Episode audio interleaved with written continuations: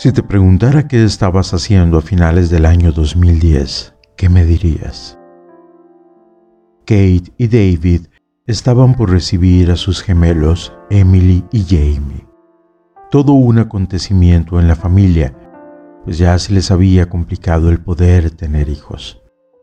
Así que cuando recibieron la noticia, nadie lo podía creer y todo fue felicidad. El alumbramiento estaba programado para la segunda quincena del mes de enero del año 2011. Pero bueno, en octubre del año 2010, Kate tuvo que viajar de emergencia al hospital pues tenía un sangrado profuso con apenas 27 semanas de gestación.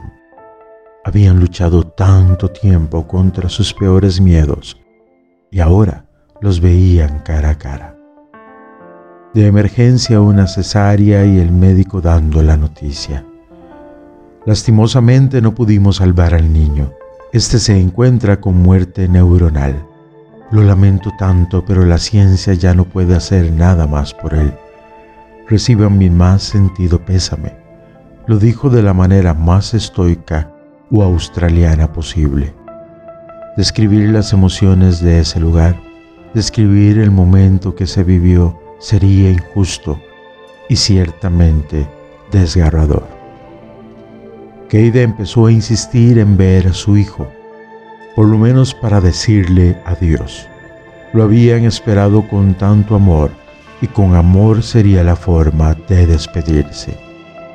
Sus insistencias pasaron a urgencias y sus urgencias pasaron a exigencias el personal del hospital pensó que la única forma de que la mujer se tranquilizara sería el llevarle el niño a su cama. Es que Kate puede ser muy insistente cuando se lo propone. En su cama, una enfermera se lo entregó y de la forma más tierna posible lo acurrucó en su pecho desnudo y le pidió a su esposo que la acompañara y ella empezó a susurrar de una forma tierna, tierna la siguiente canción. You are my sunshine, my only sunshine. You make me happy when skies are gray. You'll never know, dear, how much I love. Please don't take my sunshine away.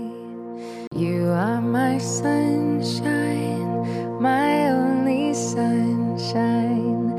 You make me happy when skies are gray.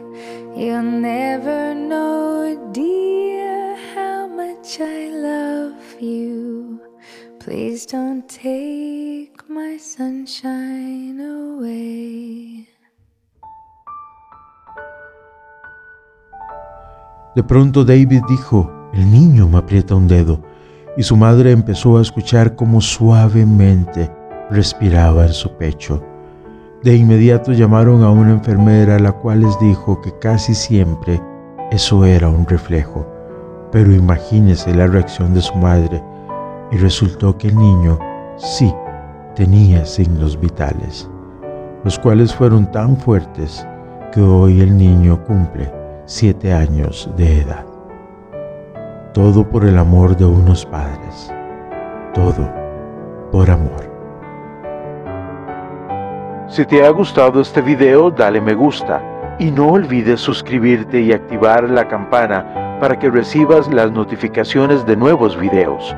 Y lo más importante, apóyame en mi Patreon. Tu donación me permitirá realizar más videos como este Gracias por confiar en el proyecto.